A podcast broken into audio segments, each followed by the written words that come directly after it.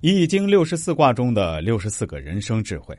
三，下面我们再来说说易经带给我们的第十六个感悟：有备无患，奉献爱心，分享快乐。世界是美好的，当我们以微笑去面对世界时，我们征服了世界。创业是艰辛的，当我们以微笑去面对创业时，我们成就了创业。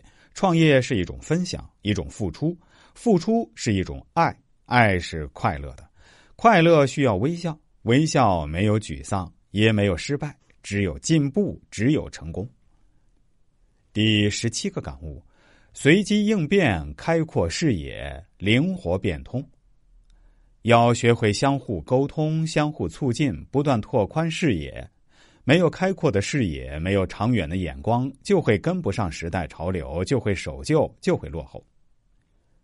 第十八个感悟。承前避后治病救人，冷静纠正错误。我们每个人都期待着别人的赏识，期待着社会的肯定，期待着自我价值的确认。这是一种积极的动力。不管是批评还是表扬，都应该有明确的针对性。就要要就事而论，不能大而化之，不能空洞。第十九个感悟。智慧感化德行育人，因势利导。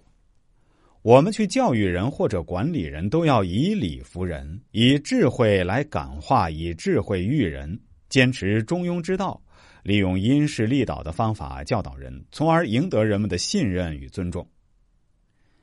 第二十个感悟：审视自我，观察别人，完善自我。人最大的敌人不是别人，而是自己。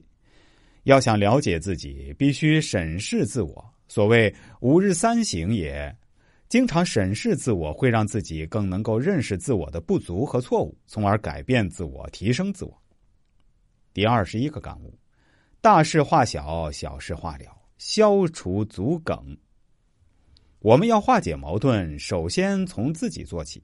记住，你如何对待别人，别人也会如何对待你。要走进别人的心灵。自己就要首先敞开胸怀，这样就会把大事化小，小事化了。第二十二个感悟：树立形象，提高修养，学会包装自我。每一个人就像一个招牌，当你出现时，人们会对你产生一种印象。要想被人们所认可，第一印象非常重要，所以要树立形象。第二十三个感悟。顺应时势，寻求帮助，正确对待衰败。有时候，衰败会给人以毁灭性的打击，凭个人的力量根本无法躲避。这个时候，要寻求外援，取得帮助，增加自己的力量，共同承担衰败带来的致命打击。第二十四个感悟：有错必纠，改邪归正，学会做明白人。人生就是这样。